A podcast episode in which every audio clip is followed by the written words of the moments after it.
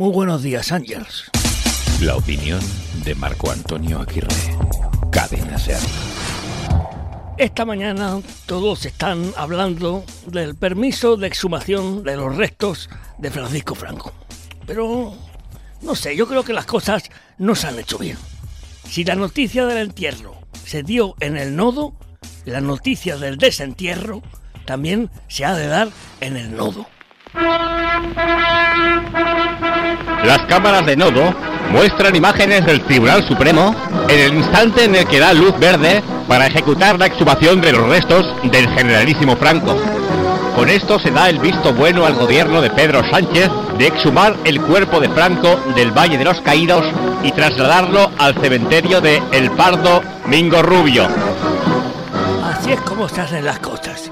Así se cierran de verdad los círculos. Y ahora, por favor, a ver si podemos ya dejar de hablar del asuntico. La opinión de Marco Antonio Aguirre. Cadena Ser.